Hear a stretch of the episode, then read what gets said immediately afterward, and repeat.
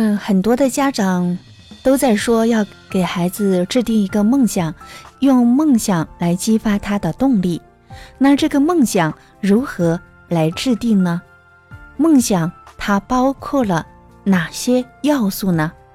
那今天我就给大家聊一聊制定一个有效的梦想，它包含了几大要素。那第一个要素就是要有实现梦想的时间，哪怕是大概的时间。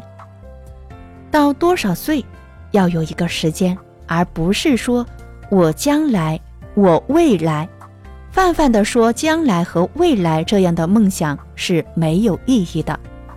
所有有效的梦想一定要有一个大概的时间，假如能够比较准确、精确，那就更加了不起。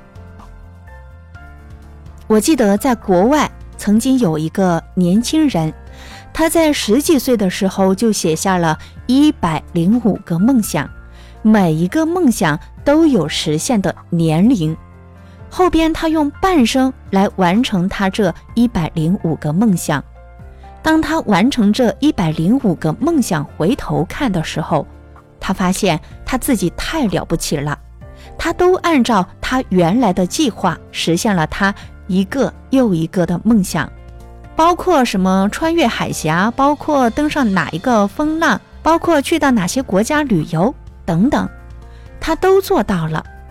所以，有效的梦想，第一个要有实现的时间；第二个，实现梦想，实现的时候要有一些画面，有一些景象，那个标志要有一些证明，就是我们什么时候就要实现梦想了，一定要有一个标志和证明，不能说我知道了，我实现梦想用什么来证明？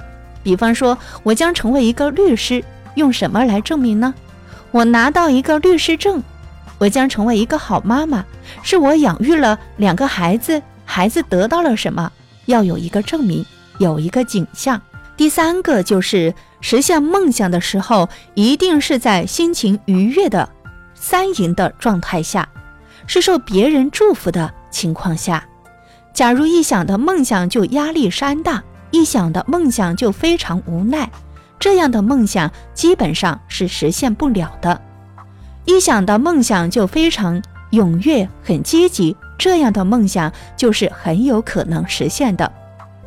第四个是你要很明白的知道，实现这些梦想你需要哪些能力，需要哪些资源和条件，一定要有实现梦想要配备的那些资源。能力和条件。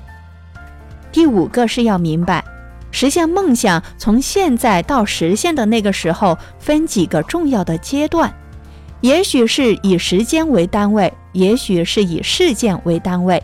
总之，自己要知道有一些基本的重要阶段。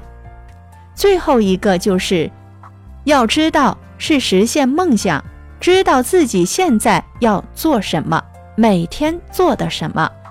可以更靠近梦想，也就是梦想跟每天的当下都能够找到链接点，那么每天做的这个事儿就变得有意义了，就变成跟自己有关了，就是为自己实现梦想而做的，就能够主动自发的完成了。